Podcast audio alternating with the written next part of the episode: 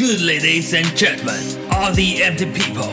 给你最真诚的理解，给你最浪漫的问候。Let's say more love today。今天，让我们相互陪伴，全网的善的信女，让我们伸出快乐的双手，传递属于你的消息和声音。欢迎收听二零八二。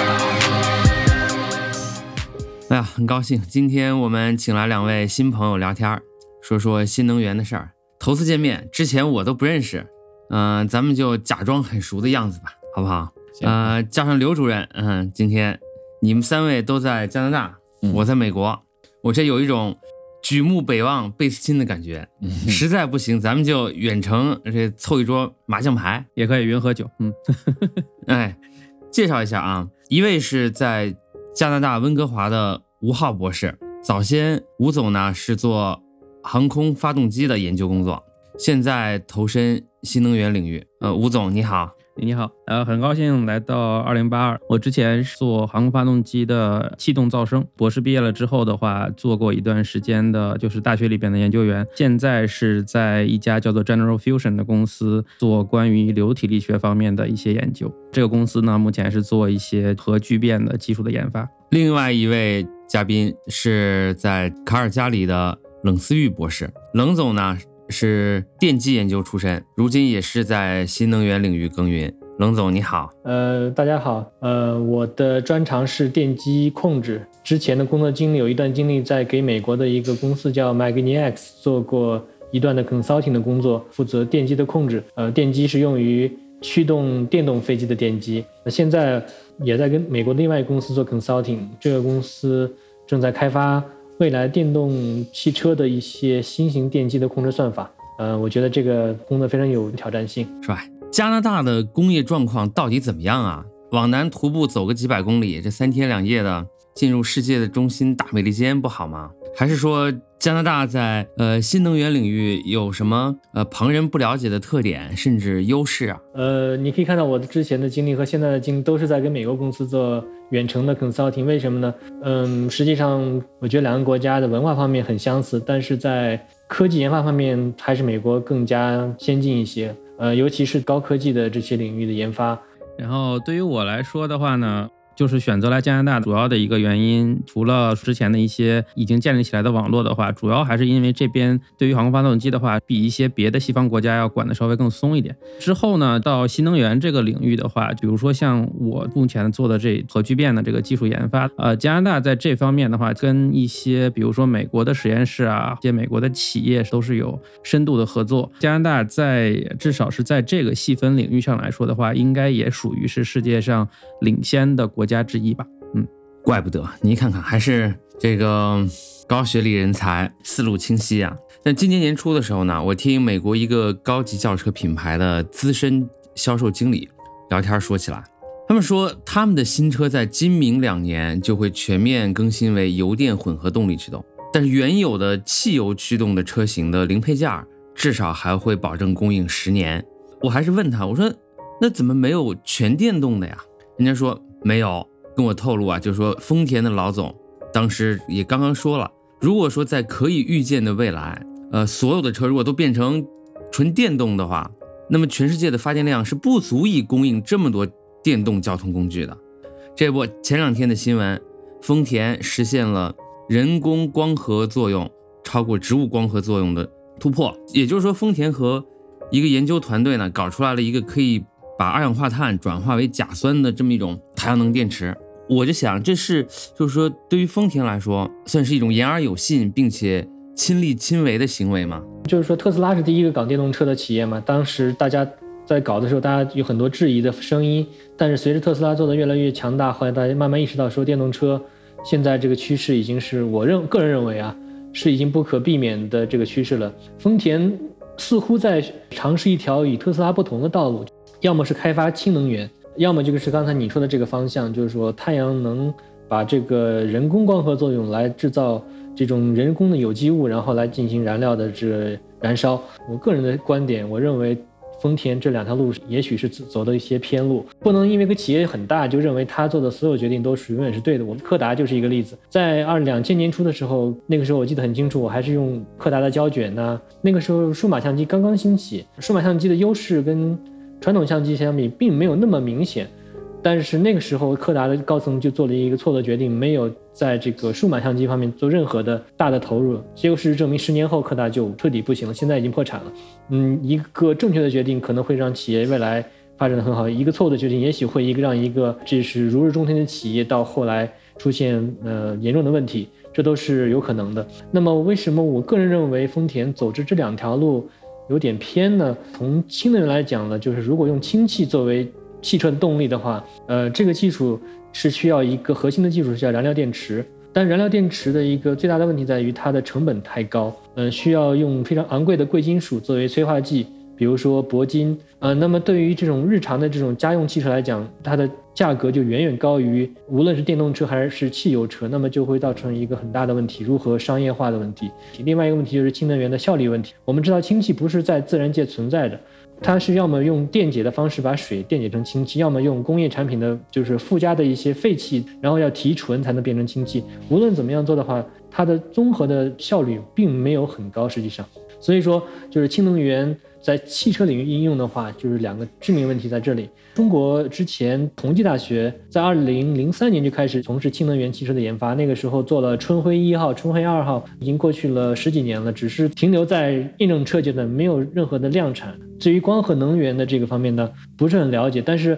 我的一个想法就是说，与其用太阳能板来合成人工的有机物，为什么不用太阳能板发的电直接来一个电池充电呢？这个能量的利用的效率到底有多高？我很同意他的一些观点，包括这个新能源应用上的一些个难点吧。呃，公司的角度上来说的话，任何一个公司嘛，它肯定是要想要去盈利的。然后这个丰田呢，呃，属于是汽车工业里边的一个时间很长的一个玩家，而且它也是精于管理。特斯拉呢是一个新手。它没有什么，就是说一些已经既有的一些东西，比如说丰田它采取的一些方式啊，氢能源啊，这个光合作用啊什么这些的，主要还是冲着一个说我可以在以这种方式的情况下做到我尽量多的盈利，然后为我自己争取到时间去转成一个电气化。因为我觉得电气化就像现在大家都认为它是一个不可逆的一个趋势，这是一个很大的一个市场。但是怎么样能够为自己争取来时间，我觉得这个是现在丰田自己在干的事情。那么具体说到氢气呢？其实氢能源啊，相对来说是一个很特殊的一种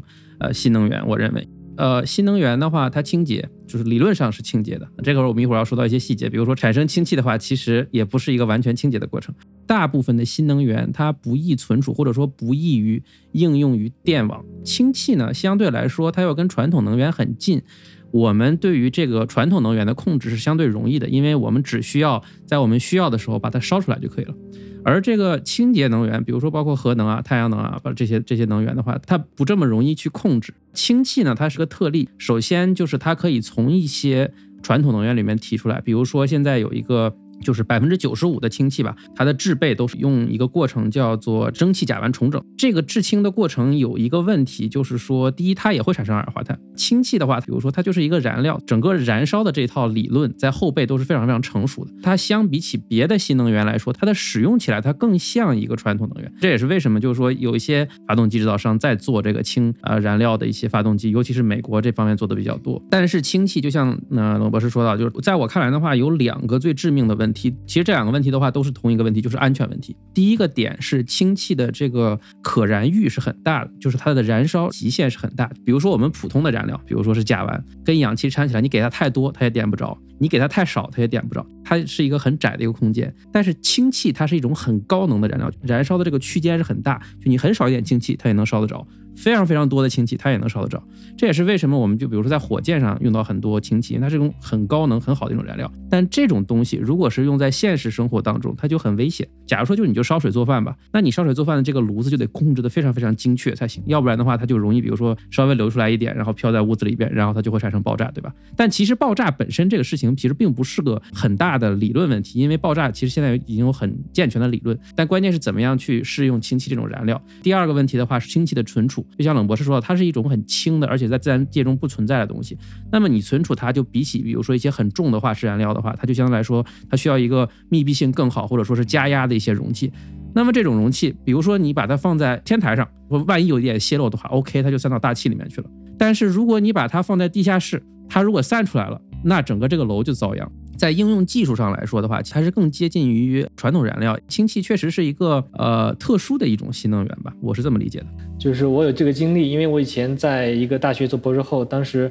那个大学就是买了一套这个就是电解氢的设备，是德国买的，它会产生氢气，然后呢，在很小的这种呃金属的罐子把氢气装进去。为了把这个设备安全的在实验室使用，我们特别还买了一套是一个负压的设备，以防氢气泄漏的话，这个氢气会被抽走。有点像呢生物实验室，你们看到就负压的这种实验室，气永远是从你背后往前吹的。而且我们当时那个公司特别给我们配备了一个检测氢气泄漏的一个小 sensor，每次用的时候一定要打开看这个 sensor，告诉你周围有没有氢气泄漏。如果有的的话，就非常危险，有可能会引起爆炸。所以说刚才吴博说这个点，我可以给大家举个例子，就是氢气使用过程中是非常非常小心的。说了好多氢气，咱们这个。还是还说回这个气候变化吧，就是我们作为这个局外人吧，就是大部分对于气候变化的理解，或者是这些信息，都是从传媒啊、从舆论得到的。比如说是这个特朗普时期，可能这方面舆论就小一些，可能最近又多一些。作为你们就是这个业内人士，怎么看这个气候变化、减碳这些问题？可以先说一说我对这个事情的一个看法哈。呃，首先现在这个减碳啊，包括这个清洁能源的这个应用，包括比如说所谓的电气化，其实它的一种结果了，是一个趋势啊，也是成为一个国际合作的一个热点。尤其是疫情之后的话，有很多政府在之前比较棘手去做的一些东西，它现在的话就可以去推进它。就疫情期间，大家看到，哎，这个东西的话，有一些重传统能源的一些行业，它可能就就衰败掉了。所以说，它正好就利用这这个事，就是推进它这个东西。最现实的一个呃问题，就是说这个全球变暖的问题，已经其实很清楚了，就是说如果我们再继续这样。下去的话，呃，是不行的，呃，就是这么简单一个问题。要不然你换一个星球，对吧？要不然的话，你就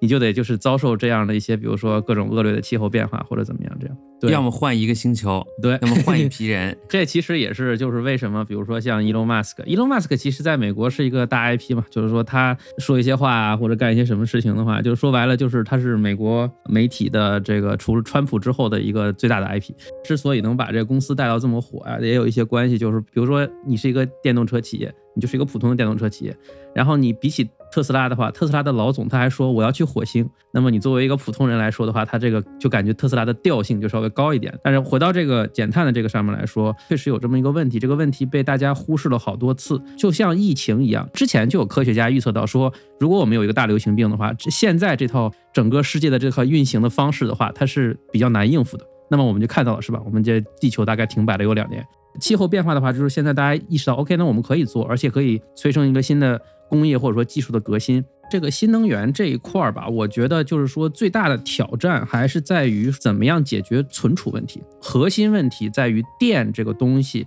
它的本质是产生即消耗，必须得找到一个办法去存储它。当然说有很多方式，比如说像传统能源的话，就是我们不用的时候不烧啊，我们一直长久以来就是这么用这个这个能源，或者说这样去去控制电网吧。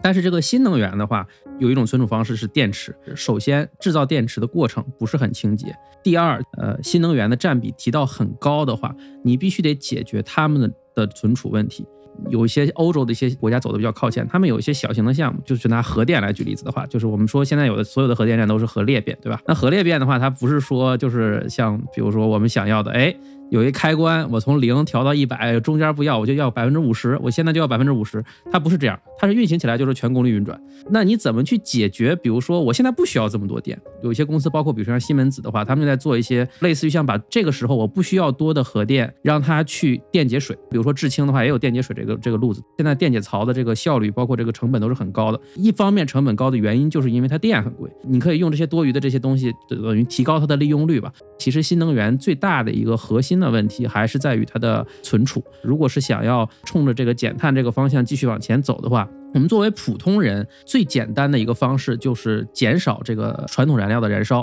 比如说我们在工业上还需要那么多的能量的话，在我看来的话，核能，我说的不是核聚变，我说的是核裂变，就是一个很好的一个过渡。就是说我们可以逐渐逐渐把碳减下来，然后把这个核能给它补起，就它起到一个桥梁的作用。等到比如说二三十年之后，我们这些新能源的这些技术都开发的差不多了，那么最终核裂变这种相对来说比较危险、相对来说我们不喜欢那种能源，我们也可以把它推出历史舞台。大概是。是我是这么理解。就是说气候变化这个地方，呃，我在加拿大待着，我们我是没感觉到气候变暖。我这边感觉这个冬天怎么怎么这么慢呢？感觉这春天来这么慢。这个气候变化这个问题是一个非常大的问题，公说公有理，婆说婆有理。我个人也没有太多研究，我只是从个人角度来讲，如果从一个就是可行性来讲的话，现在电动车的优势已经非常明显了。就是说。举个例子，我现在开的一辆车是燃油车，它是一个 V8 的发动机，加满一箱油大概能跑五百公里。但是现在的电动车很多车都轻易达到五百到七百公里的续航里程。那么就是说，同样让这个车让它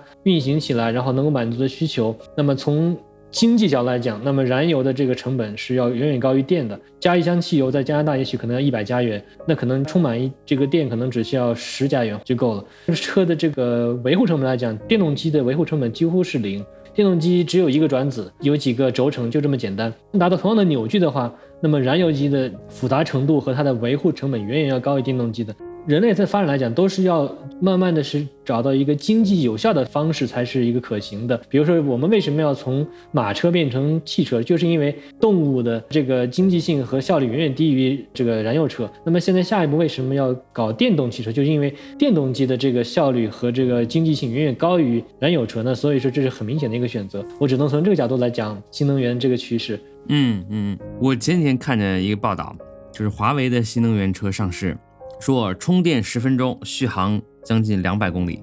嗯，我当时看到这数字还是很惊诧的。我现在开的这车是个油电混合，确实省油省钱，这是事实。那不知道，呃，通过这些个事实以及大家的，就是现在这个研究趋势，包括大家在这些领域里面的工作，你们二位觉得，就是这个新能源和可再生能源之间到底是怎么一种关系？个人认为是两个不同的概念。比如说，呃，电动车为例吧，那么传统的这个能源是汽油，它是来自于石油，石油我们认为它是不可再生的，因为它就这么多，呃，烧一点少一点。可再生能源呢，就是说这个能源的这个它的来源是可以再生的，比如说太阳能，每天太阳都会升起，它这个能源是源源不断的。那么它不是存在于一个说用完了这点就没有的这一个问题。从能源的来源角度来讲，可再生能源和不可再生能源的区别。那么新能源，我认为它是一个不另外一个概念。它就是说，就是以电动车为例，那么传统能源是烧汽油，新能源现在都是烧电。那么至于这个电是怎么来的，实际上有很多说法的，不是说它只要烧电就一定是可再生能源。因为什么呢？这个电可能是来自于火电厂发的电，对吧？那么不能说这车用了电，它就一定是环保或者说可再生的。你要看这个电来自于什么地方。对，我觉得这一点我还是蛮同意这个冷博士说的。我觉得为什么叫新？它新是相比于谁新？它相比的是传统能源新。所以说传统能源的话，我们就是一般意的理解的话，就是它是一些化石燃料啊，只要是不同于它的，我们都认为它是新能源。但至于说这个能源本身清不清洁，和就利用这些能源到最后的这个应用的场景，它到底清不清洁？我觉得这是两个问题。其实从能源的角度上来说的话，比如说就是这个氢能。如果你制备氢的过程是清洁的，比如说你是可以通过一些高效的电解水，那它就是一个清洁能源。比如说你通过刚才提到的这个呃蒸汽甲烷重整，通过传统的这个或石油工业的这种这种处理啊什么这样的，它也会产生很多的二氧化碳。就而且在这个过程当中的话，你还会产生一些别的气体，其实所以说它也是不清洁的。其实你说氢气这个东西它清不清洁？它是清洁的，但你怎么样去制备它？我觉得是两个维度的一一个一个问题吧。从这个呃能源来说，其实我们现在所说的所谓的这个新能源的话，这个词就是在我们国内的话就是叫新能源。其实在这边的话，还有一个词就是英文里面叫 alternative energy，相当于就是说你可以另选的一种一种能源。我觉得这个词可能更达意一些。大概的意思就是说，我除了这个传统能源，我还有一些别的可能性，是是是这样的。我觉得我有个问题，就是说这个二位都是或多或少都研究过这个航空啊，但我看一个数据，就是说，据说这个航空业就是在这个碳排放这个事情，就是说占比大概是百分之二左右。我我想问的一个问题就是说，这个比例如果说要发展，比如说这个冷博士之前做过研究的这个电飞机。如果说把百分之二占比的航空业都转成电，它这个对于咱们这个减碳也好，这个清洁能源的使用也好，它的意义大吗？这个问题问得非常好，就是我之前的工作经历，就是跟美国的一个公司做过 consulting。在加入这公司之前，我对这个电动的飞机保持一种怀疑态度，就是说这个东西有意义吗，或者可行吗？如果从减碳角度来讲，你说的非常好，因为它只占到。这个全球气体排放的百分之二，那么你说这个如果强制航空业都要转用电力推进的话，对于节能减排的意义有多大？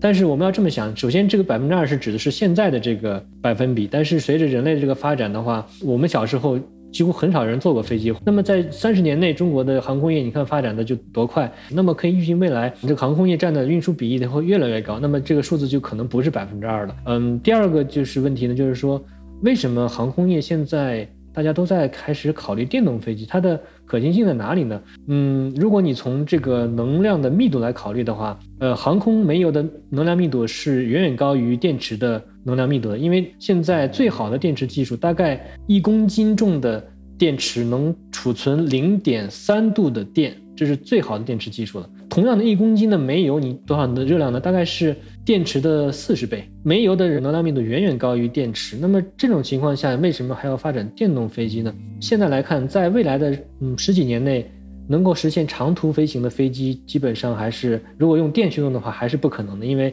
电池的能量密度就这么大，嗯，没法再提太高。比一波空客 A 三二零，如果装满电池。让它飞的话，大概只能飞十五分钟，然后就得降落了，没有任何意义。但是航空业不代表全部都是 A 三二零在飞，也有很多通用飞机，比如说很多航空学校，它飞都是塞斯纳这种小飞机。包括在 Vancouver 这个地方，呃，有个公司叫 harbor Air，它飞的飞行全都是呃温哥华和维多利亚来回这么飞。那这种通用的小飞机来讲的话，如果把它的动力系统从燃油变成电力推动系统的话，呃，那么它是有它的商业意义的，为什么呢？那么现在电池技术基本上可以满足一个六到七座的一个小型飞机飞行大概一百六十公里了。全世界现在有百分之五的航线，实际上飞行距离还不到二百公里。在这个市场范围内呢，如果您能实现电动飞行的话，那么电动飞行的运营成本和维护成本。要远远低于燃油飞机。呃，在二零一九年的时候，呃 m a g n a s 这公司和温哥华的这个 Harbour Air，他们联合把一架呃就是老式的这种水上飞机叫海狸的飞机，把它改造成了一个电动飞机，然后这个飞机飞行了十五分钟，呃，证明了这个电力来推进飞机是可行的。现在下一步问题就是说，如何把这个电池密度再提高一点点，能够让它满足从温哥华到维多利亚岛。这么单途的飞行，那么如果能实现这样的话，这个公司就是有利可图的，因为大家都用过电动车的人都知道，电动车的维护成本几乎是可以忽略不计的。那么这意味着机票价格就可以下来，那么意味着更更多的人可以选择这种出行方式。然后随着这个技术的发展，那么电池的密度会慢慢提高，那么里程会慢慢提高，然后下一步可能会用到氢能源来来取代电池作为飞机的驱动力，这是一个技术的迭代的过程。但是第一步是非常重要的。就如果用一个燃油飞机飞，呃，那个塞斯纳二零八这种叫大篷车的一个飞机，这种飞机大概能载十个人，大概一小时燃油费是四百美元，每小时的飞行距大概是，嗯，我估计啊，大概是三百公里左右。但如果你用电池来驱动这个飞机飞一小时的话，它的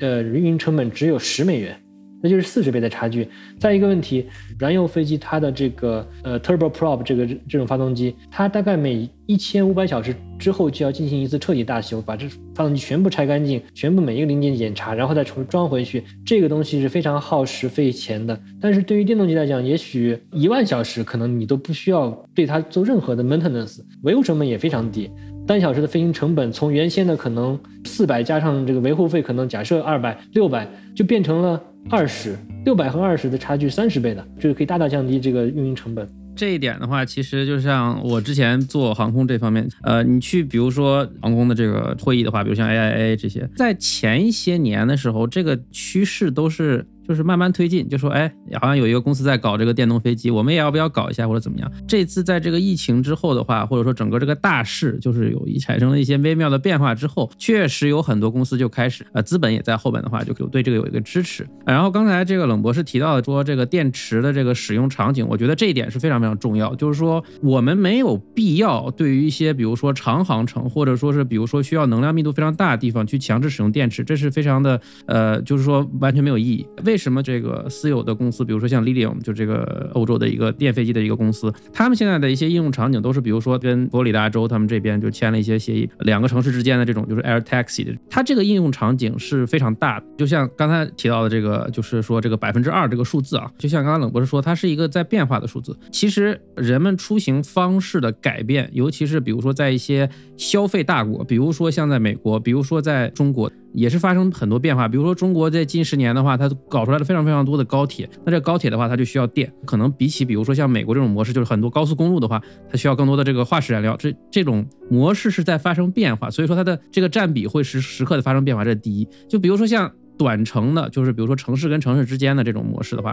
那现在有很多呃新的方案在提，这种小型的电飞机，然后去实现这种就是城市跟城市之间的交通。再有的话，就是比如说类似于像这个有人在搞的这个管道交通，就像什么 Hyperloop 啊，呃，包括这个这个 Elon Musk 他们搞那个 Boring Project 是吧？这个比例啊，就是说，但凡有一个它有这么一个消费场景在那里，这个数字是会发生变化的。从电池的这个可行性上来说的话，它对于解决短程的，然后高频度的。呃，这种交通是非常非常好的一个应用场景，只不过是说在之前的一些年份还是这个原因，就是大家懒嘛，人人就是这个惰性，就是懒，就说，哎，这东西应该可以吧？但是我们也不着急，大概就这个意思。包括这个政府，尤其航空业是一个非常大的一个受政府管控的这么一个行业，你的这个噪声的这些标准，比如说你的这个排放的标准的话，这方面只要政府的这个一些政策跟得上的话，其实它改的非常非常快。就一个很简单的道理。比如说，在十年之后、五年之后，一些小的机场，政府完全可以说，我不允许你燃油飞机落在这里，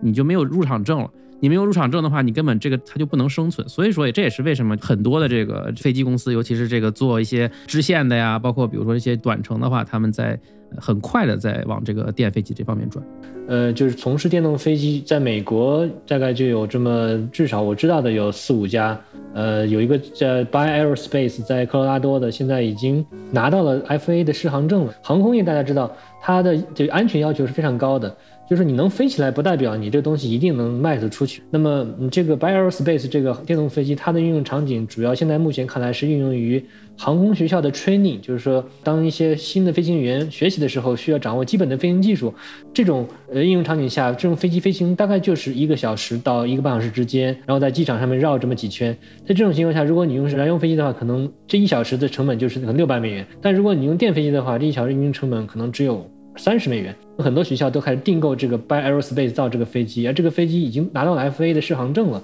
它有它的这个市场。呃，这个飞机的动力系统呢是英国的那个劳斯莱斯提供的 Rolls Royce。大家知道航空业最牛逼的几个这个品牌就是劳斯莱斯和机翼和美国的普惠。那个劳斯莱斯，对它现在也在开始搞。就是电动的推进的这个 electric airplane，那么它现在提供的这种电机呢，大概是在三百千瓦的这种呃一个功率等级，用于比如说七八个座，比如说四或者四五个座的这种小型飞机的。在瑞典一个公司也在搞电动飞机，实际上这个趋势已经很明显了。电动飞机，我认为以后更大的趋势是功率要越来越大，才能有更广阔的应用场景。呃，像我们之前做的这个呃 Magnes 这个电动机，它的输出功率达到零点五兆瓦，就是五百千瓦。这已经是一个很高的功率了，它能够把一个塞斯纳的大篷车给它让它飞上天。下一步，如果你要开发一个，比如说二十到三十座的这种支线飞机的话，那么它的电动机的输出功率可能要去达到一兆瓦以上，这个难度也是非常大的。那么一兆瓦的电机怎么样把它开发出来？你能造出一兆瓦电机不代表什么，因为。大家都能造出来，但是问题在于它如何让能飞机飞起来？那么一兆瓦的电机要非常轻才行，功率和它的重量比，这是一个难点。其次，一兆瓦的供电系统的话，如何能保证给它提供一兆瓦的能量？这个电池组，然后包括它你这个导线的问题，可能电流可能达到上千安培。那么在飞机上如何实现上千安培的导线，这些都是一些问题。就冷博士提到了一点，我觉得，比如说我们电飞机现在呃应用上的一些可能有一些问题，比如说像线圈或者什么样问题。其实任何一个技术驱动或者说是技术集中型的一个产业，它都会带动很多这个，比如说相关的一些行业的发展。比如说像这个就是这个线圈上的一些问题来说，这两年由于这个电啊，包括比如说像我们这个核聚变的这个技术研发的话，涉及到了很多等于把这个超导材料的这个应用是越来越多，或者说是技术去投入的越越来越大。其实人啊，就是说。他只要是有一个问题摆在那里，人才都放在这个领域里面的话，钱也更到位了。他解决这个问题就是个迟早的事。你像之前，比如说我们说芯片，有个叫就著名的这个摩尔定律，是吧？就是从七十年代的时候刚把这个半导体的这个管子造出来之后，到现在我们手机就是已经这么小了，它就是走过了几十年这么一个路。包括比如像电飞机上面这些问题，对于之前半导体的这个应用，那都是非常小的一个问题。只要你想把它搞定，它就可以搞定。涉及到比如说我现在在做的行业也是一样，就是之前。人们大家觉得啊，这个可控核聚变的话，那不可能的，然后这个离我们还很遥远或者怎么样？但实际上，你看现在这个科技树的发展，呃，从这个一个能量的这个级别跃升到维度更高的一个级别的话，这两年已经加快了非常多。从技术的角度上来说的话，电飞机是一个基本上已经摆在台面上的这么一种技术。刚才思域说的这个电动飞机的功率问题，在这个问题的解决上，新的材料或者说材料本身对于功率的提升又没有重大的影响。嗯，是的，材料的话，那么就是说航空业要求就是动力要大还要轻，这就是一个实际上是个矛盾的问题。呃，材料是一个方面，我会见到很多各种各种电机，那你的壳子不能铸铁的太重了，那么就换成比如说铝合金。铝合金如果还觉得太重，那换成镁合金行不行？对不对？就是说从电机的本体设计材料问题。其次呢，这个线圈问题，你用铜导线线圈，那么如何把这个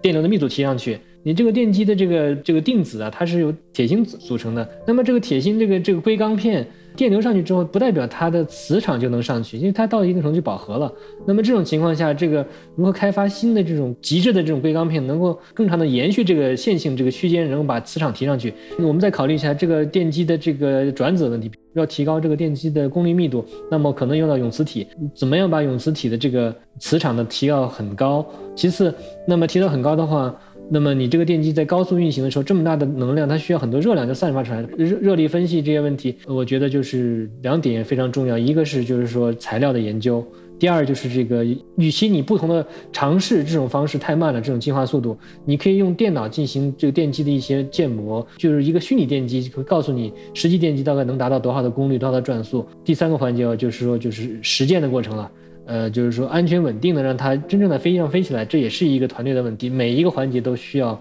大量的投入。那我非常同意吴吴博士说的，就是说，实际上这是一个资本运营的问题，只要有资本愿意投钱，然后有人才在往里边投精力。钱和时间进去之后，只是一个时间问题。这一点我觉得就是说，在这个至少在北美的话，它是很明显的。就拿这个呃巨变来说，其实聚变你要想达到它的话，这个原理很简单，就是做一个叫劳森判据嘛。就劳森判据的话，就是密度、时间还有温度，它们有一个乘积，然后这个乘积要达到一定的数值。怎么样去实现它？其实有很多办法。背后到底有没有那么多人才愿意具体把这个东西搞出来？你在这个过程当中，你会碰到很多的问题。你也需要，比如说大量的资金去解决这些问题。这个方法它本身到底好不好，就是所谓实践出真知。你不把它具体的一个一个的问题给它解决掉，你自己是不知道的。聚变这个领域吧，其实就是发展的还是非常非常快。其实它已经快过大部分的这个所谓的这个国家级或者政府的这种实验室。比如说等离子体的这个约束时间越来越长了，然后比如说这个前些日子我们中国这个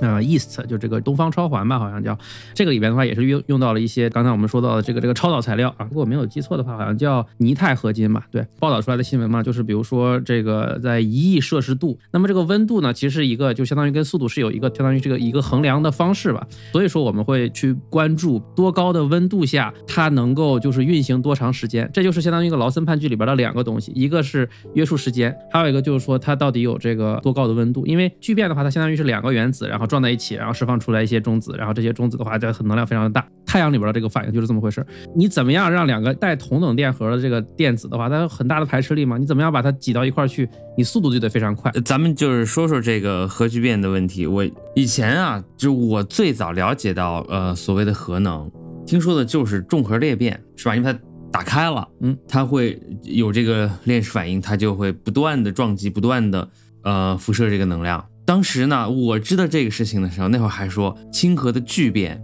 是很难实现的，要呃实现真正的应用、投放市场，遥遥无期。而且我当时的简单的想法就是，我们很容易理解，比如说你把那个石头你给它炸开了，那它当然会释放能量了，是不是？让两个粒子结合在一起，这应该是一个吸能的过程，它哪来的能量再去释放呢？就比如说，你把这个两块石头这么可劲儿碰，或者说是你比如说你拿一个什么东西给它以特别快的速度给它压缩，你都会像给中间加热一样。其实聚变的话，它就相当于是把两个同样电荷的东西给它挤到一起，让它释放出来一些别的东西。在我们小的时候了解到的这个聚变的发展的这个轨迹啊，呃，我们现在提的不多了啊，因为这个东西跟整个时代的变化或者怎么样也有关系啊。实际上核聚变的这个研究，前苏联其实做了大量的。工作的整个这个全世界的核聚变的话，就是说研究的最多的一种装置叫托卡马克。就俄文直接翻译过来的就叫环形真空磁线圈，大概就这么个东西。我们现在就是说，哎，怎么又把这个东西提出来？他们在当时啊，就是俄罗斯人以前的前苏联，其实他们做了非常非常多大量的细致的工作，而且在上个世纪，他们的第一台托卡马克装置是在一九五八年搞出来的。他们在十年之后就已经达到了一个比第一年的话高一个数量级还是几个数量级的这么一个新的装置，叫 T 三。在这个之后，就是从七十年代一直到现在的话，包括欧洲的，然后它有一个装置叫 Jet，其实现在。有很多的所谓的世界纪录都是他们创造出来的，然后还有包括日本的、韩国的，有个叫 K Star，K Star 是现在保持着所谓的这个约束时间最长的这么一个记录。然后包括中国的，比如说这个 East，其实它是在前人的基础上，它有很多很多的这个东西是可以去用的。比如说我们现在呃说到了减碳，或者说是这个电气化这个地方，那肯定是越来越对于这种清洁能源，而且是大量的清洁能源的话，是有非常非常大的需求在这儿。所以说它就推动了这个行业，哎，好像感觉又又又又搞起来了这个样子。嗯，那日本。可以做这方面的研究吗？因为核裂变实际上是从原料的角度上来说的话，它就可以搞出来一些跟武器相关的东西。但是聚变不是，聚变的话就是刀和穿嘛。假如你还能获得到一些，比如说氦三这种原料，就是它是一些相对来说很温和的一些东西。它不是像布啊什么这些东西的话，它就是就像油啊对对对对对这种东西。所以说它这个没有这方面的限制。日本的话就是说核聚变这个地方，他们有一个反应堆叫 GT 六零，如果没有记错的话，它也是一个托卡马克。装置它可以运行达到，比如说是这个相当于这个聚变三重机能够达到一点五三乘十的呃二十一次方，然后我们需要能够达到的，比如说接近核聚变的这么一个呃数，就跟这个其实大概也就已经很近了。如果我没有记错的话，它大概应该是个三或者到五乘个十的二十一次方，这个呃呃千电子伏特，然后每每秒每每立方米，就是我们现在说的这些东西都是一个从科研的角度上来说，OK，这个理论越来越扎实了，然后我们有很多。的这种就是实验都搞起来了，然后约束时间越来越长，温度越来越高。但是你最终你这个东西我们还要用嘛？啊，这个用起来相当于涉及到一个商业化的问题，它的思路跟这个实验室研究又不一样。就是说你怎么样把一个核聚变的这么一个装置，给它能够直接连接到电网上去？你要考虑它的成本，第二你还要考虑它的可靠性。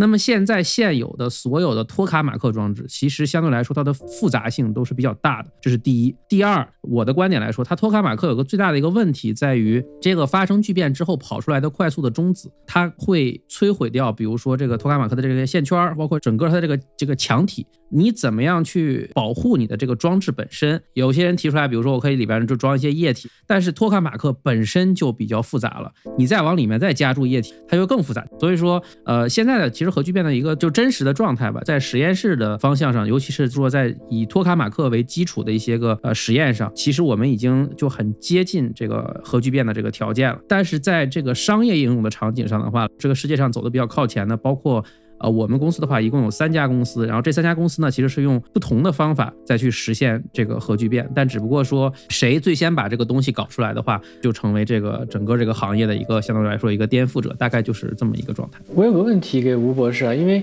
我们如果从航空业来讲啊，第一架飞机呃起飞一九零七年的 Kitty Hawk 到一九，比如说一九七几年美国造出 SR 七幺这种能够达到三倍音速的飞机，只花了大概几十年时间就突破了三倍音障了。那么为什么这个核聚变这个东西，苏联一九五八年开始搞，为什么就这么久的时间都没突破这么这个技术？它的难度怎么就这么大呢？再一个问题就是说，如如果我们算一下，人类之前这一百年内投入托克马克这个聚变的研究，估计可能达到千亿美元都不止。那这么大的投入，最后如果没有造出真正能够商业化的这个核聚变反应堆，那它的意义在哪呢？这个是非常好的两个两个问题，就是先说第一个问题，就是说它的难度吧。首先是一个怎么样达到聚变条件，第二个问题是说你怎么样能够让它就是带来实际的收益，实际的收益就是指的说。我不要投入太多的能量，对吧？我不能说，比如说我用了十度电搞出来了一度电，这个没有意义。对，这是两个最大的牵制条件。就比如说在刚开始搞这个呃托卡马克这种装置的时候的话，它受到很多条件的限制，比如说超导材料不够成熟。那个时候的话，也没有什么更多的实验数据去支撑。那个年代的话，你不能说进行一些比如说数值仿真啊，然后去比如预测一些东西，我只能说是通过公式计算。然后在一些模型的支撑下，我觉得，哎，它应该是长这个样子。然后我就去做实验了。那有可能做完实验之后的话，说白了，这个装置可能就毁掉了。那你的实验数据有可能都拿不到，这都是有可能的。那个时候确实是属于他们太超前了，别的这个呃学科还没有跟上。这是之前的情况，到现在的这个情况来说呢，呃，我有一个数据啊，在二零一四年的时候，投入核聚变里边的这个资金，从七十年代到二零一四年的时候，半导体行业投入的研发经费只是它的百分之一还是百分之零点五，它一个项目的投入是非常大的，但实际上整个这个行业的投入并不多，这也是为什么在这个 private sector 里边的话，投入的比较大的，基本上也就是我说到的这三家公司，就是一个是这个美国的 TAE，还有一个就是叫 CFS，还有一个就是我们，比如说你像我们的话，呃，有一些就是互联网的一些巨头啊，这样在后面在支撑。简单说呢，星核聚变的这个研究入场费很高，你想入场，这入场门票比较贵，这个看起来是很重要，倒并不是说，呃，像刚才呃思雨考虑的，它这个钱是持续不断的，有许多公司、许多财团在投，可能还不是这个局面，不是，嗯，只不过它的时间跨度长，这个就有点像啥呢？像原子论。原子论这东西，人德谟克里特几千年前、两千年前就提出来，但是那个时候你不可能举希腊全国之力去验证一下这原子论。时代发展了，其他相应的技术条件以及社会条件满足了去验证某些理论的。要求的时候，才可能去真的去投入。说的是非常对的。就比如说我们刚才说到的这两个行业，一个是这个呃半导体行业，还有个就是我们这个所谓这个核聚变的研究，就是一个很有意思的一个关联。比如说我们现在在做一些，比如说等离子体物理，比如像我们呃在做的这种就是这种核反应堆的话，我们里面涉及到一些流体力学的问题。这个现在其实是非常依赖于大型的超级计算机的一些使用了。比如说，在七十年代半导体都没有出来的时候，或者说是刚开始起步的时候，它不可能有这样的支持。当然，包括比如说在之后的话，我们的量子计算机也搞出来了，都是一个大大的加速。啊，一个是说是这个大家对这个东西越来越重视了，再一个就是说所需要的一些材料，包括一些这个工具，也已经就是说越来越到位了。接着说，就是刚才这个思雨提到的另外一个问题，就是说这个东西的话，到底给我们能带来多大的收益？啊，这个是一个很好的一个问题，因为核聚变最难、最核心的一个问题，就是我们到底要投入多少钱或者多少能源，才能产生比那个投入进去的东西更多的这么一个？目前任何一种装置，就是全世界所有的装置都算上，我们能够达到的最大的一个比例，就相当于说产生的能量比上呃给它的能量。最大的比例是将近百分之七十，是零点六七左右，相当于就是我们用了更多能量，但是产生了更少能量。但是这个并不代表，就说这是一个令人丧气的事情，因为我们关注两个问题，一个是多少能量我们能用，包括比如说能量的损耗，这个跟材料也有关系，比如说跟你怎么样把这个能量给它取出来也有关系。另外一个问题是我们到底用什么样的条件才能产生这么一个东西？那么用什么样的条件这个问题，其实我们现在已经越来越近了。有了这个东西之后，我们再去解决工程问题，怎么？怎么样把这个能量取出来？现在目前这个核聚变里面，就是最难点还是说，到底我们多少这个能量能给它取出来？我们对核聚变的认知越来越来越高，而且有一些想法或者说是一些个思路，已经是越来越清晰了。我们到底什么时候能达到核聚变？就是可控核聚变？这是很多人问这个问题啊。大部分的搞核聚变的人告诉你说，这个我们可能还有十五年，或者说是二十年。这个原因就在于，就是还是回到刚才说的，就是核聚变的这个条件，那个劳森判据，你每提高一个数量级，大概就是十年。也就是说，我们现在能够达到的，就是离这个我们想要的目标，大概可能还差一个数量级左右的这个能量。嗯，也就是说，核聚变在理论上肯定是可行的，嗯，但是在我们的实践当中呢，它的投入产出比对还远远达不到我们需要的那个程度。呃，我想补充一点，就是刚才这个吴博士讲的这个，嗯，给我的感觉也是这样，就是，呃，学术界和工业界还是有些区别的。核心的问题就只有一点，实际上是是逐利的问题，资本是逐利的。所以说工业界它一般会选择一些，呃有商业价值的东西在做。但学校来讲就不太一样，学校来讲，因为呃大部分的方定来自于政府，我们也社会也需要资助一些有这些奇思怪想的人，就研究一些貌似现在看来没有什么意义东西，可能研究了十个课题，可能有九个是没有太多用处，但是只要有这么一个课题，在未来的十年内或者二十年后被别人捡起来，然后应用到某个领域，那也许就是有意义的。再一个问题就是说，这个核聚变，呃，为什么刚才吴博士讲，对它的投入只有芯片的百分之一都不到？那为什么芯片投那么多钱，那核聚变投了这么点钱？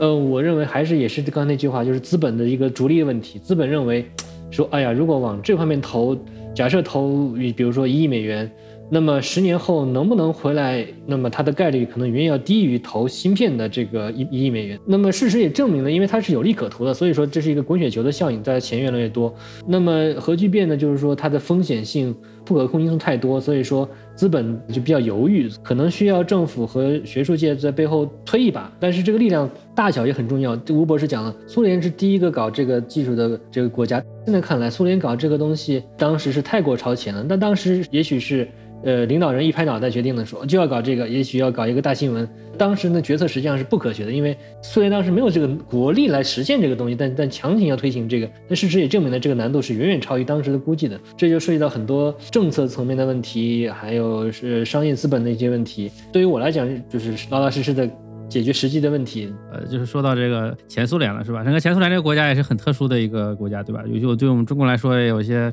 这样或者那样的故事吧。比如说我们现在的很多应用场景，包括在航空啊，比如说像超音速啊什么这些研究里边的话，这两年超音速客机这个地方的话，也有一些抬头，这都是跟就是说现在的这个航空领域的这个细分市场越来越相关。其实苏联在那个时候的话，他们有很多留下来的一些东西，包括对这个激波的研究，包括核聚变的研究，其实在现在看来的话，都。都是一个，就说，哎，如果是它诞生在这个时候，确实是一个很好的一个这么东西。是这个科研跟这个工业的话，我理解，反正就是，当然我的经验不是那么多。科研这个地方的话，它是负责提出 idea；工业的话，是你怎么样去到底把这个 idea 给它实现出来。聚变其实到后来是个什么情况？就是说，首先裂变的话，我们也看到很多事故啊，包括比如福岛那边的一些乱七八糟这些事情，对吧？怎么样去把它就搞得越来越安全呢？聚变因为它最大的一个本质就是第一，它清洁，包括在生产的这个等离子体的过程当中的话，它只是半衰期非常非常短的一些个放射性物质，它不会就是说好几十年还在那待着，产生出来的东西的话，它没有二氧化碳，又可以自然的停下来，因为它这个条件是非常非常苛刻的，稍微有一个条件不满足，它自然就停，它不会说产生比如说像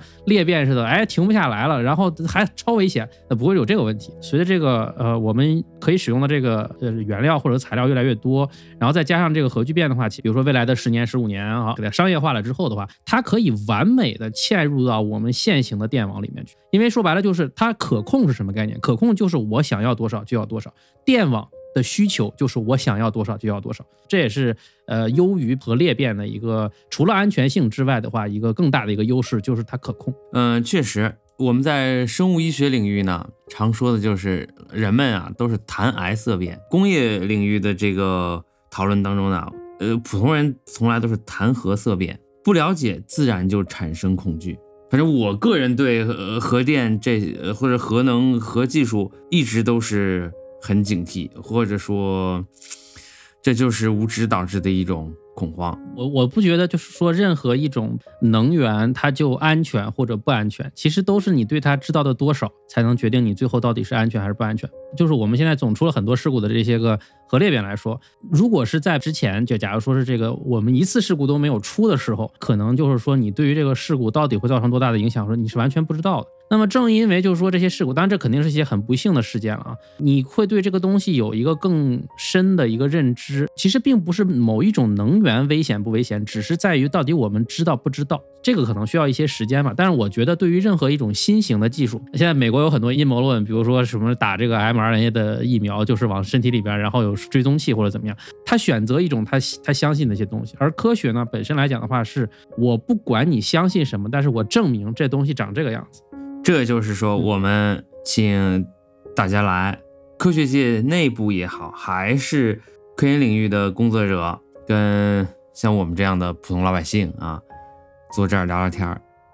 解决的就是这个问题。但未必是真的是要个普及科学的知识，实话说，具体的知识名词儿是记不住的，关键是一种思路。嗯，这点的话，其实我特别的怎么说赞同，因为我觉得就是我们所了解的这一个小领域的这么一个东西的话，去让更多的人可能对这东西呃至少产生兴趣，我觉得就已经很好了。嗯，今儿呃，思域刚才说到这个问题啊，说到什么呢？就是虚拟建模作为现在高精尖研究领域的非常非常重要的研究手段和研究工具。没错这个问题，呃，虚拟建模这事儿我是不了解，但是呢，我是听一个做咨询的，嗯，给政府出谋划策的这个这样的一些公司，他们说到中国和美国之间呢，美国一直是特别强调虚拟建模，首先是更廉价的、更精准的做一些实验，没错，同时呢，它可以做一些你的实际的实验做不了的。嗯、国内的朋友们、老百姓也好，还是做科研的人也好，呃，甚至是呃政府部门对虚拟建模的开发和应用重视都不够。没错。虚拟建模这个地方，我可以给你讲一个例子，就是我们在这个电机开发这个过程中，首先这个设计电机这个人，他就用了一个虚拟的一个软件，对这个电机进行了一种设计，可以精确的分析出专门设计这个电机，这个电机应该能达到，比如说多少牛米的一个扭矩，才能把这个飞机带起来。这我们当时在这个做咨询的时候，为了能够验证我们开发这个这个飞机的这个电机这个控制软件确实没有一没有任何 bug 的，这个这个是很难的。我们知道错误是不可避免的，如何查找这个人犯的错误呢？就一层一层的环节的验证。那么第一个环节，实际上我们当时就是一个。就是说虚拟的一个模型，然后呢，MATLAB 里面仿真一下，说 OK，这个电机用这个参数确实能把它飞机应该能带起来。其次呢，我们这个电机这个控制软件呢，把它编译成一个 C 语言，把它放到一个控制器上。这个控制器呢，在控制一个虚拟的电机。也就是说，对于这个控制器来讲，它不知道现在它控制的东西到底是一个真的电机还是一个电脑。他不知道，因为给他信号都是一样的，电流、电压、转距什么东西，这个叫应捏再环实验。通过这个过程，我们就发现很多的一些 bug 就发现了，然后呢把它改正。这个呃控制器我们不能说直接把它编译成 C 就让它运行了，因为这样的话航空业是 FA 是不能认可的。说 OK，你这个编译器你怎么能保证你的这个编译的这个 C 语言是没有任何 bug 呢？但是航空有一个软件叫 SCADE，我们就用这个 SCADE 这软件。把这个我们认为没有问题的这个控制软件再跑一遍这个虚拟的这个电机模型，三个环节全部验证完了之后，我们才认为说 OK，现在可以让这个电机真正让它让飞机起飞了。这个过程中，大家意识到就是说虚拟这个模型对于这个工程界的重要性。其次，航空业对安全的要求背后的故事有无数的这种呃辛辛苦苦的这个验证过程，确保万无一失。咱们今儿还聊的说，嗯。过去这六七十年啊，在芯片的研发上，在处理器的研发上呢，投入了许许多多的钱。确实是因为眼不巧的市场，它可以快速的变现，市场很大。嗯，但是我那天看的一个说法是，现如今呢，这个领域的热度可能在下降。嗯，主要呢就是它的投入产出比没有以前的高。那这个时候资本就开始琢磨，而且现在我们人们就不管是手机，呃，我们的电脑，比如说大众的电子用品呢，更新的慢了，这时候它的市场容量可以预见的回报它就少了，钱可能也跟不上，市场也是局势呢也没有那么明朗，它可能反过来就会限制，呃，某些科研领域的发展。这个这个董事提到的这个就是所谓的资本逐利嘛，对吧？之前有一个很很出名的一个例子，很有意思。呃，有一个植物学家跟这个金融学家，然后打赌，咱们说了一种稀有金属，然后这个稀有金属说十年之后的价格会怎么样？不是搞经济的这个人就说，哎，这个东西的话会用越越用越少，然后所以说它价格会高。然后呢，另外那个人说说，它十年之后会降低，因为这个大家都需要这个东西，他们就会去。就等于说去找到一些方法去让它降低它的成本，然后很多人把这个价格越做越低，越做越低。当然，肯定十年之后的话，这个经济学家赢赢行了嘛，对吧？在芯片也是这样，就是说你一旦一个行业它有非常大的利润的时候，它肯定有特别特别多人都想进来。它进来了之后的话，它就会把这个整个这个价格给它降下来。哎，我的利润空间越来越少，越来越少。这个之后的话，可能要不然就是一个再一次的技术的革新，比如说一个重大的革新。举个例子，比如说量量子计算机或者怎么样这样，要不然的话呢，就是这些资金呢，它又跑到别的领域去了。就我们看那个，比如说摩尔定律的这个曲线，它到上面的话，它就是一个平台嘛，这个这个曲率越来越小。任何一个行业或者说任何一种技术吧，它达到一定的这个水平了之后的话，它都会经历这么一个过程。觉得就是说这个半导体这个东西对于。整个就是说，至少是我们工程这方面来说的话，把它可以跟比如说前几次这个工业革命相比呢，确实是一个没有它就没有一些别的行业这么一个区别。刚才我们说这个呃仿真的这个作用来说的话，你像我是搞流体力学的，比如说飞机里面我们要去风洞实验做实验的话，我们有一句话叫说大炮一响那个黄金万两，对吧？就是你做一次实验很贵的，你在这个过程当中的话，你怎么样不把这个成本降下来？再一个就是说。快速的迭代技术，这个在工业里面很重要。你比如说，我想到一个造型，然后我觉得去吹，吹完之后的话，那有一些问题，我怎么样才能？哎，它到底是为什么会产生这个问题？那这个时候的话，比如说你有一些就是模拟的软件，或者说数值的工具的话。你就可以快速迭代。举个例子，比如说像迈凯伦，或者是比如说什么兰博基尼的这些车，长得哎这么好看，然后那个风阻这么小，那都是数次迭代出来的。这里边包括风洞实验，包括数值仿真。它是就仿真这项技术的话，在工业界里，它是起到了一个呃，第一是跟实验是一个互补的关系，就他们两个互相促进。然后第二个呢，就是说它最大的一个作用就是它加快了它的迭代速度。嗯，我可以稍微补充一下，我之前在读博士的时候啊，特别想赶紧毕业去找工作。但那个时候，我老板就阻止我说：“我不认为你光做点仿真就能毕业，你这东西一定要，呃，实时的验证。就是说，你仿真的话，我们用过 MATLAB 的人都知道，你可能各种呃 trick 可以使你的仿真效果非常漂亮。归根结底，仿真永远是仿真。”它到底能不能在实际运行，这是两两码事。在他的鼓励下，我就是最后真正实现了这个实时的这个运行。然后呢，最后博士毕业了。个人来讲，仿真和实验是一定要结合在一起的。嗯，其次刚才讲的是资本逐利的问题啊，嗯，我可以给你举另外一个例子，美国的那个华盛顿那个那个方尖那个纪念碑的顶上那个三角那个地方，它是铝做的。为什么用铝做铝？这不是一个很常见的金属吗？但实际上我们要想到一八几年盖那个方尖碑的时候。那个时候人类还没有拿拿到这个制铝的技术，那个时候铝是像钛合金一样贵的一种非常稀有的金属，只有贵族能用得起。那么同理可见，现在大家觉得钛金属可能非常贵，那也许在二二百年后，人类突破了，比如说吴博士这种可控核聚变的技术，那么可以大规模的把钛从这个氧化钛变成了纯金属钛，那也许两百年后，钛就像铝一样，汽车、飞机就是纯钛造的。这是非常有可能的。嗯嗯嗯，真到那份上也不用，嗯，两百年，搞不好啊，三五十年都是有可能的。这个一旦说是这种底层技术有重大突破的话，那不得了。但你这说这个华盛顿方尖碑啊，你这是污蔑我北美新一轮基础建设的这大好形势。我们这儿这个局面大好，形势喜人，呃，人类的未来一片光明啊，可不敢瞎说。其实就是任何一个问题，本质上的话，都是把该用的人才用在该用的这个领域上，然后把资金给它配到了，就是这个东西的，它它终究会被解决的。人类还是很聪明。嗯嗯嗯嗯，你看啊，嗯，前几天是四月二十二号是世界地球日，嗯那天呢，Nature 发了一篇重要文章，是加州伯克利的徐婷教授领导的科研团伙，不是，领领导的科研团队。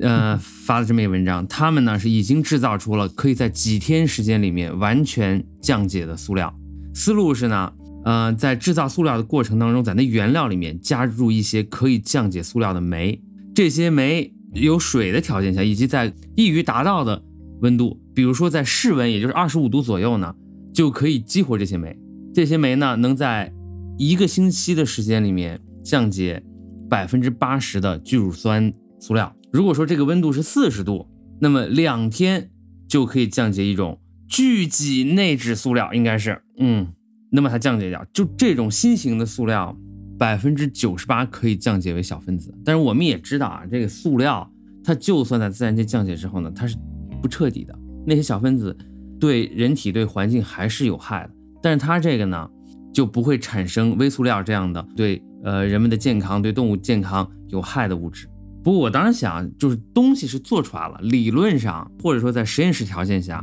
可行的，没问题，已经证明了。怎么着，有什么样的嗯社会因素、经济因素这样的推手去推动它量产或者说是实际应用，这个就不好说了，它的应用潜力以及这种规模化生产的前景都很难讲。就是搞科研的人嘛，到最后就是这样。其实他做出来一些很就很优秀的一些东西啊，然后这个东西的话，可能就是在当时的话，没有人会意识到它这个东西非常非常重要。可能就五十年之后、六十年之后，大家突然意识到这个东西不错。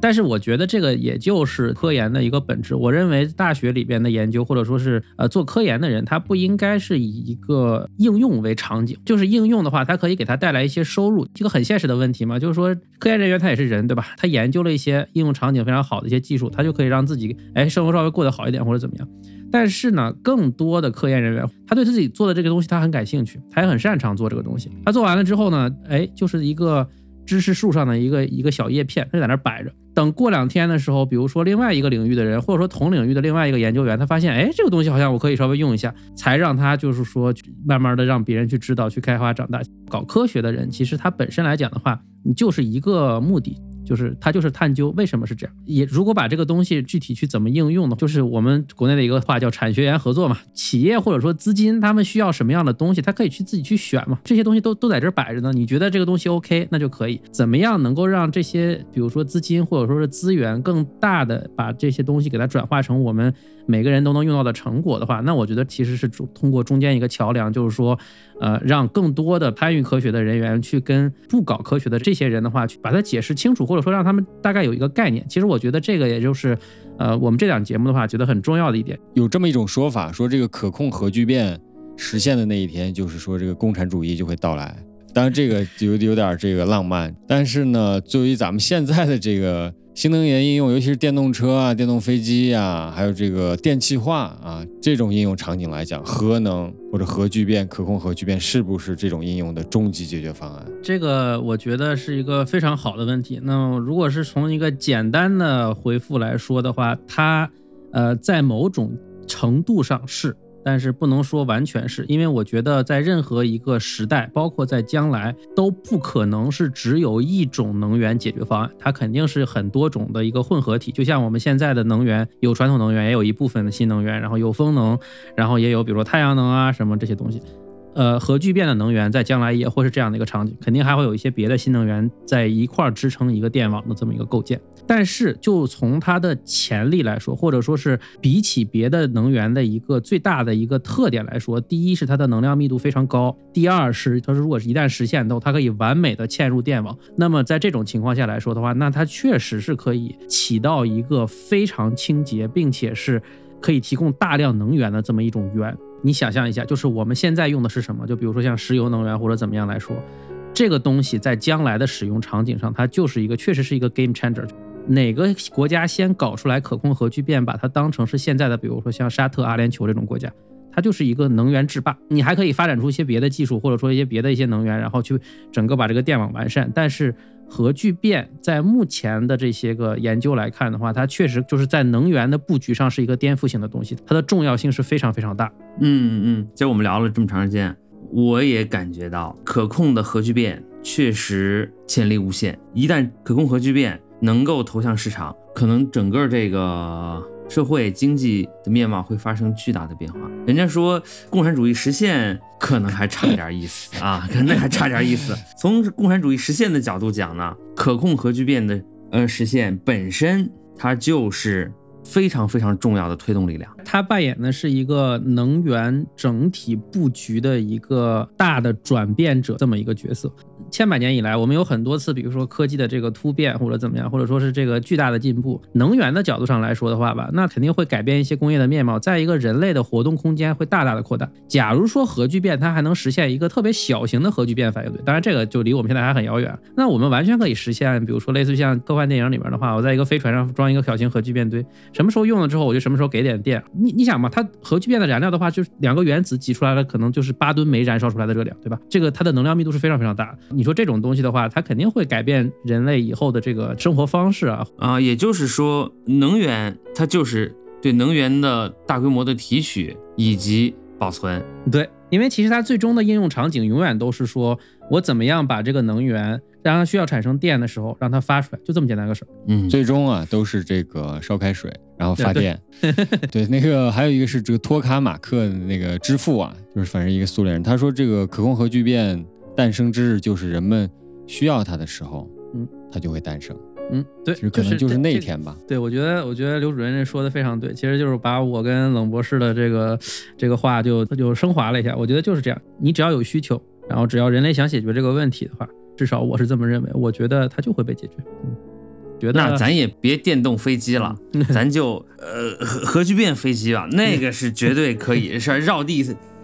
呃三圈儿。核动力飞机，美国实际上才搞过。美国在一九六十年代不不光停留在纸面啊，美国的核动力飞机反应堆都造出来，当然用的是核裂变，不是核聚变。对，但实际上在飞行中已经转这个反应堆运行起功率了。然后，但后来美国放弃这计划，因为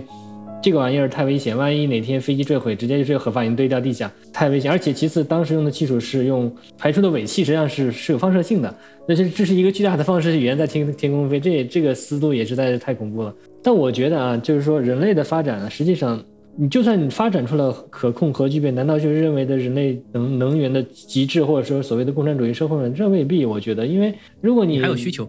对你从人类的发展过程上看，比如说在呃爱迪生发明电灯泡的时候，那个时候全世界只有纽约市的某一条街才能有电网和电灯，这电网和电灯那就是极致的奢奢侈品了。那但现但现在对我们来讲，电网和电灯那就是日常的生活的家常便饭的事情。那么如果发展出了可控的核聚变的话，电的价格可以从现在的每度可能比如说五毛或者呃四毛钱变成了四厘钱，不再会于电的这个来源而苦恼，但不代表着人类从此之后就没有别的问题了。没错，你就像比如说现在摆在面前的还有一个就是，比如说除了这个啊、我们说说能源嘛，就说到这个全球变暖问题的话，那还有比如说大流行病问题，对吧？这个大流行病问题的话，也是一个现在你看到我们这两年这个整个世界的这个样子，对吧？就是人类在这种就是说我们现在的组织模式下的话，他还没有想出来一个很好的办法去搞定这么个事情。虽然说现在有很多希望，比如说像 M R A 的发展啊，但我一直认为就是人这种生物的话，它会有不停的有问题，然后不停的去解决问题。当然说我们现在还有一些，比如说就是有些担忧，说什么比如说人工智能啊，会不会给人类造成威胁？你看这也是个问题嘛，对吧？就是就是对，嗯，是每回啊，我们跟专家学者们坐这聊天儿，一通聊了之后呢，都会觉得人类的未来特别美好，信心这陡然提升。这本来都是哎特别阴郁，就觉得这个癌症也好，还是呃核能也好，这都如临大敌。每回说完之后，这个心情特别愉快，感觉有点拨云见日的味道。说明啊，这还得常跟大家聊天。特别是一线科研工作者，多谈一谈，可以缓解我们的许多不必要的焦虑情绪。觉得就是说，我们从事的这些领域，有可能会是普通大众可能接触的比较少。那么通过这样的一个一个平台，或者说这样的一个机会的话，呃，至少是让大家能看到，OK，除了这个就是所谓的这个柴米油盐之外的话，还有一些诗和远方，对吧？然后呢，这个东西而且是实打实的正在往前推进，我觉得这个是是应该是一个传递到的一个信息。在座的听众，那么我就鼓励大家还是追求自己呃感兴趣的工作去做。呃，有的时候没有必要为了为了生存而生存，有的时候兴趣是最好的老师。如果你有兴趣的话，你会把一件事情做到极致，做到最好，那与之而来的经济回报就是说顺理成章的事情。嗯嗯、很高兴今天跟冷总还有吴总聊天儿，向二位呢就请教了不少关于新能源的或深或浅的问题，确实得到了许多正面的回应，还有有益的认识。嗯，感谢二位抽出宝贵的时间来聊天儿，不厌其烦的给我们这答疑解惑啊。也很开心今天能够有这个机会跟大家一块儿来探讨可能平时不太会聊的一个话题，我非常开心做这期节目，希望以后还有机会，然后继续跟大家分享。非常荣幸能参加这个节目，跟大家分享我们的知识和一些经历，也希望未来能够给大家带来更多的一些关于新能源领域的心得。谢谢二位啊，谢谢二位。成，那我们就谢谢大家。今天就聊到这里。再见，朋友们。